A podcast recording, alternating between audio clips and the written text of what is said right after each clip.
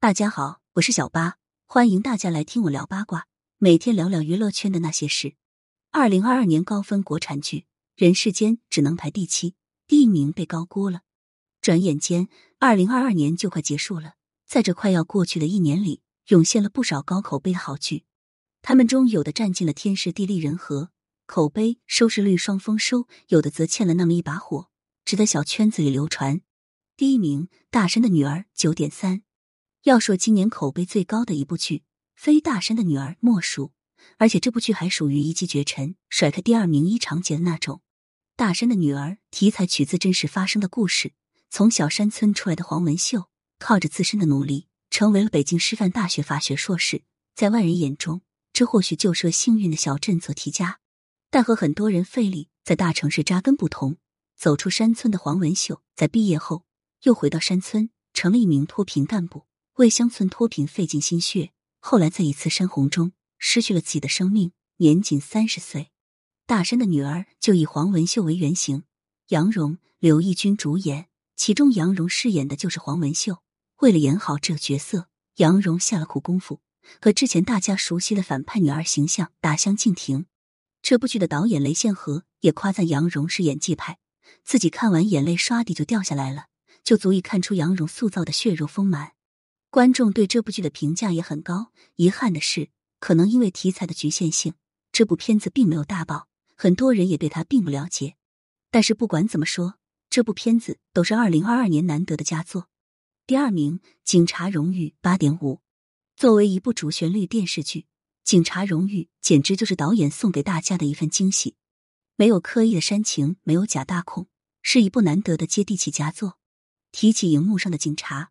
可能很多人想到的就是枪战或者刑侦推理等等热血高大上的剧情，看起来很牛掰的样子。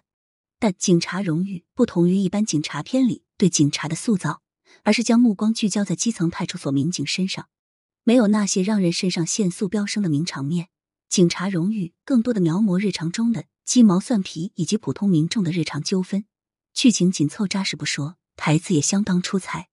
当然了，演员的表演也可圈可点。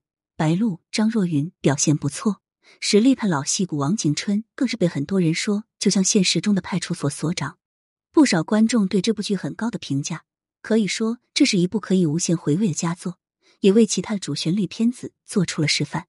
第三名，三月有了新工作，八点四，题材冷门，演员没名气，但这部以殡仪馆工作为主线的电视剧，意想不到的爆料，还收获了八点四的高分。主演周依然不算出名。但在这部剧里演技自然，再加上戳中了当代年轻人的心理，因此颇为讨喜。剧里的三月刚刚大学毕业，对未来没有多大的规划，整天丧丧的，和家人矛盾不断，在阴差阳错下选择了殡葬业。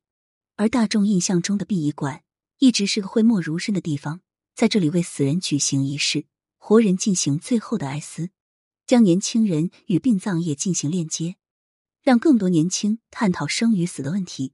打破职业偏见，有新意又鲜活，是这部剧受欢迎的一个很大的原因。第四名，《风吹半夏》八点四。要说最近风头最猛的一部国产剧，那非《风吹半夏》莫属。赵丽颖在今年一年就有两部转型的作品，前面《幸福到万家》反响平平，结果年尾的《风吹半夏》意料之外的爆了。一头卷发、戴着大墨镜的许半夏，从一个废品站的掌舵人。到做大做强，成为废钢行业大姐大，收获一众拥趸。这部剧里几乎全员演技在线，心眼子多的裘碧正，舞剑射到恋爱脑的冯玉，还有因污染去世的陈宇宙，几乎各个配角都给人留下深刻印象。而且这部剧里几乎没有滤镜美颜，赵丽颖连鼻子上的毛孔都看得一清二楚，服装造型也让人梦回九十年代。不过《风吹半夏》并不能算实打实的现实剧。很多剧情经不起推敲，更多的是集中在许半夏的光环上，后期评分可能会稍有回落。第五名，《天下长河》八点三，以黄河治理为主线，《天下长河》讲述了康熙年间水患频发，为治理黄河，康熙重用晋父陈黄的故事。老戏骨黄执中、奚美娟、梁冠华等人都在剧里表现亮眼，罗晋饰演的康熙表演也算是可圈可点。故事内容扎实，节奏流畅。是近些年比较好的历史剧了，制作也相当用心，为了表达出黄河泛滥的场景，硬是挖了条黄河出来。整个制作周期里，不少演员一直泡在水里，可以说从上到下，这部剧都算用心了，呈现出来的效果也比较有质感。这部剧和当下的大女主剧相比，其实是比较冷门的。虽然口碑高，但是热度一直不算高。最出圈的时候，莫过于罗晋因为对营销方式不满意而选择和制作方割席的时候了。而还有不少观众认为这部剧其实分这么高，其实是有鼓励分在里面的，和真正的历史证据有不小的距离，更是和雍正王朝、大明王朝一千五百六十六走向共和这样厚重的历史剧有弊。第六名，超越八点二。二零二二年初，北京的冬奥盛会让全国的观众首次看到了冰雪健儿们的身姿。这部《超越》可以说是为冬奥量身打造的用心之作。这部剧的成功和几个方面分不开。首先是剧情不落俗套，虽然主线是以短道速滑少女陈冕的成长为主线，但并不单调，而是将热血比赛与成长、家庭等融合在一起，故事一点也不干瘪。第二就是选角匹配。李庚希很适合演这种倔强少女，胡军、梅婷、涂岩松、沙溢等老面孔的表现可圈可点。最大的惊喜在马丽身上，她在这部剧汇总成功摆脱了喜剧人设，让大家看到了她的真实演技水平，还凭借这个角色拿下了金鹰最佳女配，算是让更多人看到了她的实力。虽然口碑不错，但是受限于题材，超越这部剧的影响范围并不算广，有几分可惜。第七名，人世间八点一。要说今年国产剧最大的黑马，那非人世间莫属。以周家三兄妹人生路为主脉，描绘了上个世纪七十年代至今的普通大众的生活历程。雷佳音饰演的周炳坤，樱桃饰演的郑娟，深入人心，让观众心疼不已。获得好口碑同时，还让两人在今年抱得师弟师后的奖杯回家，可以说是人世间最大的赢家了。其他配角也相当出彩。大哥周秉义的扮演者辛柏青凭借此角爆红了，虽然没拿奖，但观众心中的认可度很高。唯一隐形一点的主角恐怕就是小宋家了。他扮演的周蓉自私无情、没担当，自己的孩子让弟弟照顾十几年，对任何人都薄情寡义，心中只有自己。可能因为这个角色人设太过讨厌，围绕在小宋家身上的讨论度反而不高。虽然按照评分，《人世间》只能排到第七名，但是就热度来说，绝对是当之无愧的第一名了。第八名，二十不惑二八点一。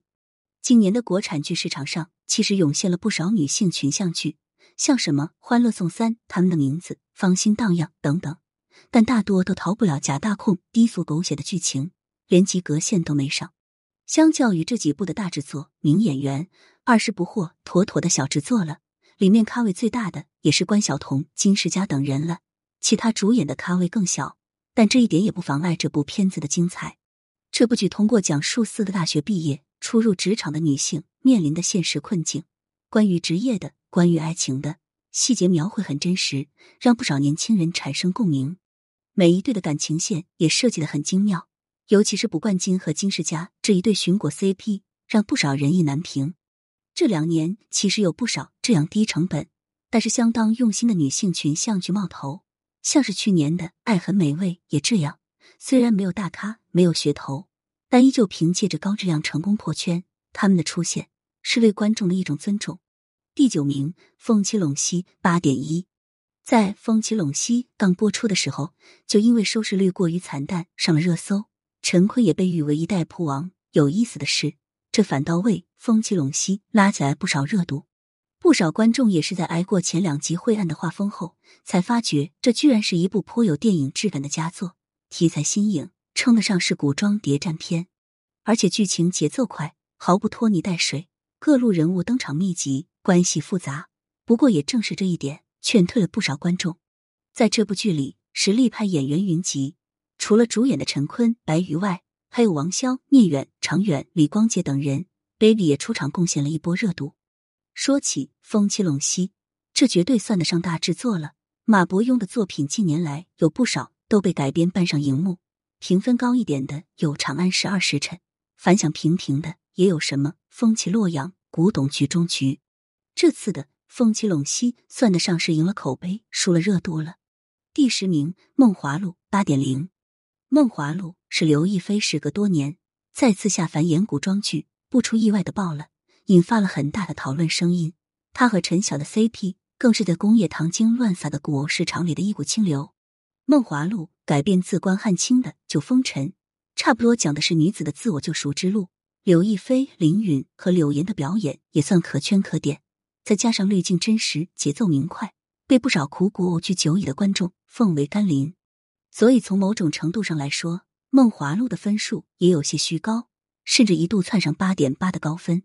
不过到了中后期，因为剧情有些崩坏，再加上营销失败，观众冷静下来后，这部剧的分数慢慢跌落到了八点零分。